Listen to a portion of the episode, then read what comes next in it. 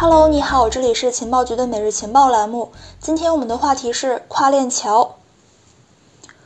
DeFi、GameFi 和 NFT 的热潮打开了世人对于以太坊的想象空间，也使得一直以来被期待的应用场景真正的从空中楼阁到落地。以太坊的叙事故事变得更加主流和宏大。ERP 幺五九的实施以及未来向以太坊二点零的转换，为以太坊带来了供应量减少甚至是通缩的预期。以太坊将会在更加长远的趋势之上，相对于比特币获得更大的市场份额。以太坊的基础和用力是对比特币更宏观的价值存储的属性的有力补充，等等诸多言论呢是明显增多的。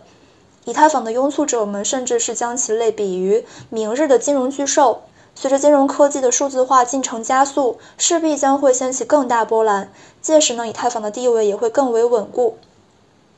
三大热潮再去推动以太坊生态的发展，但是呢，也进一步的加速了以太坊的需求和扩展性之间的矛盾。这一方面为竞争链们提供了一些机会，另一方面，Layer Two 也蓄势待发。过去的几年里面，加密世界显然是对于未来究竟是一链独大还是多链繁荣的讨论呢，尚未成为定论。但就目前来看，我们会认为现有的区块链性能还有架构是很难去适应互联网多样性的。首先，一个平台的承载能力毕竟是有限的，在极端情况之下呢，一定会出现少量应用致使整一个网络瘫痪的情况。其次，通用性和特殊性之间存在矛盾，我们很难采用一套通用的标准来去满足各式的要求。这也是近两年，比如说专门为游戏或者是 NFT 打造的公链或者是侧链等等兴起的原因。我们正在处于一个公链还有侧链 Layer Two 同步发展的多链时代。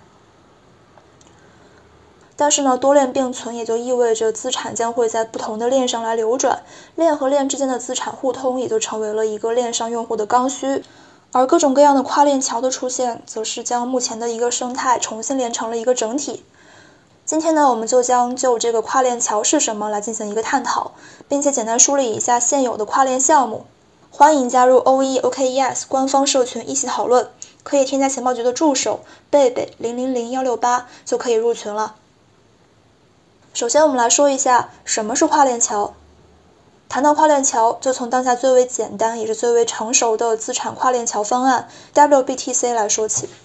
WBTC 呢，全称是 Wrapped Bitcoin，是比特币的一种锚定币，基于以太坊，可以跟比特币进行一比一的兑换。通俗来说，它就是 ERC20 版本的比特币。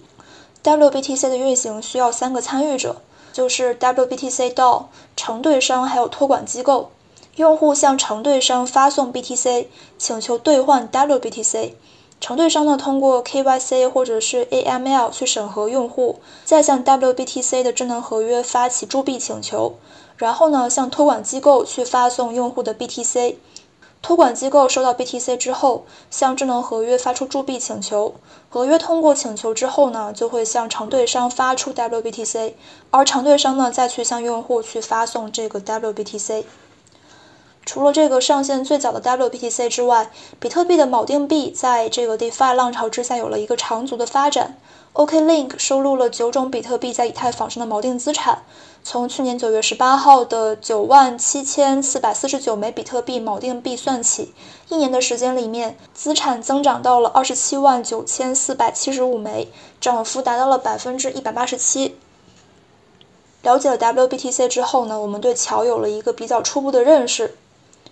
PASA Research 的 CEO Patrick 对桥做了如下定义：桥也就是 bridge，负责将资产保存在 Layer One 区块链上，而相同的资产呢，则会在另外一个服务上面去发布。这个另外一个服务呢，主要指的是外部服务。桥定义了谁来保管资金，以及资产在解锁之前必须满足的条件。简而言之，像以太坊这样的 Layer One 区块链，链接到任何一个其他系统的时候，都会使用到桥。所有的桥呢都会有以下的类似动作。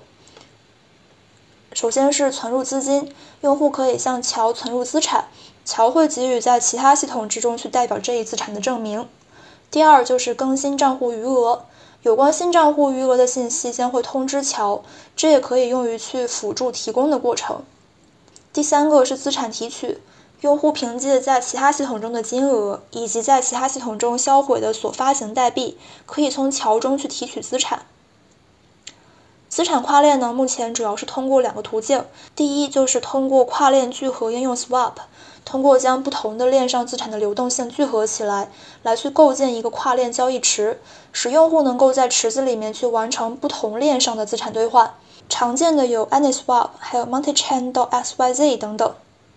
第二呢，就是在两条区块链之间搭建一个桥梁通道，将原生资产托管在这个桥上。同时呢，一条链通过预言机获取另外一条上的资产交易情况，按照一比一的比例来去映射到另外一条链上。比如说 WBTC 就是这样子的。下面我们来梳理一下跨链协议。第一个就是 OKES Bridge，这个呢就是 OeOKES 提供的官方跨链工具。目前呢正在为以太坊、还有 OKES Chain、波场等等的网络去提供资产跨链服务。OKES Bridge 支持的跨链资产呢有 USDT、比特币、以太坊，还有 DAI 等等二十多种资产，能够满足用户对于资产互通的需求。当用户的资产在 OeOKES 站内的时候，进入提币界面，选择提币网络进行提币，系统呢将会自动进行一比一的兑换跨链资产，并且提币到相对应的公链。当用户资产在链上钱包或者是其他平台的时候，可以选择先充值到 OeOKES，选择需要跨链的网络进行提币，或者呢是在 OKES Bridge 的界面点击链接钱包，直接兑换跨链资产。第二个协议呢是这个 Avalanche Bridge。Avalanche Bridge 是雪崩协议在2021年的年初推出的官方跨链工具，主要是用来解决用户将以太坊链上 ERC20 资产和这个 Avalanche 网络进行转移的问题。用户通过 Avalanche Bridge 可以将这个 ERC20 资产和 Avalanche 的 C 链去互通。目前呢，仅仅支持 ERC20 资产在以太坊和 Avalanche 之间的转移，而不支持 Avalanche 链上的原生资产转移到以太坊。另外呢，Avalanche Bridge 不支持原生的 ETH 或者是 BTC，但是呢，可以通过桥去传输封装资产，也就是说，像 WETH 还有 WBTC 等等都是可以去进行传输的。第三个呢是 MultiChain 到 SYZ，这个呢主要是针对支持以太坊虚拟机的平台间跨链，是目前使用最为广泛的一个多链跨链平台。MultiChain 到 SYZ 的这个优势在于支持开发者自行部署自己的跨链代币。近期 Layer 2有了一个很大的进展，数据显示，截至九月十八号，Layer 2的锁仓量呢已经突破了三十五亿美元，近七日增长了百分之二百五十七点六一。其中呢，Arbitrum 的七日的锁仓量上涨了百分之九百九十点七三，突破了二十六亿美元，增长速度引人注目。它也进一步助推了这个 Layer 2的走热。从资金流入速度来看，支持通用型智能合约的 Layer 2网络更受欢迎。第四个，我们来介绍 Arbitrum Bridge，这个呢是以太坊 Layer 2扩容协议 Arbitrum 官方所推出的一个跨链桥，主要呢是用来解决以太坊 Layer One 还有 Arbitrum 之间的资产转移。目前来看，Arbitrum Bridge 支持 ETH 和 ERC20 资产在 Layer One 和 Layer Two 之间的转移，手续费呢是用 ETH 来计算的。需要注意的是，从 Layer One 提款到 Arbitrum 上面，基本只需要去等待几分钟的时间。但是呢，如果是要把这个 Arbitrum 的资产取出来，则至少需要等待七天时间。第五个，我们来介绍 Optimism Gateway，这个呢是以太坊 Layer Two 扩容 Optimism 官方的跨链桥，主要是用来解决以太坊和 Optimism 之间的一个资产互通需求。这个桥呢，目前是支持以太坊内主流代币的转移的。与 Arbitrum 同样采用 Optimistic Rollup 技术的 Optimism，它的这个资产提取呢也需要等待七天。盘点完了主要的跨链协议，我们来总结一下：在单一的区块链无法满足规模扩张的需求，以及新链需要时间去搭建和完善生态的情况之下，各种各样的跨链桥在不同的区块链之间去运行，解决了资金流转的问题，为用户带来了一些便利，俨然成为了一个新的风口。理想状态之下，跨链桥既可以去满足资产交互的需求，又具有很高的安全性，在确保跨链环境透明的前提之下呢，更好的去兼容了各个公链的协议、应用还有交易。但实际上，在过去的两个月的时间里面，发生了三起跨链应用遭到黑客攻击的事故。虽然说在一定程度上佐证了跨链桥的价值，但是链上交互需求的增加以及跨链资金规模的壮大，也让跨链协议成为了黑客眼中的新的香饽饽。跨链产品虽然在市场上面已经初具规模，但是呢，在安全性方面还是有很多挑战的。那今天的节目就结束啦，中秋节快乐，我们节后再见，拜拜。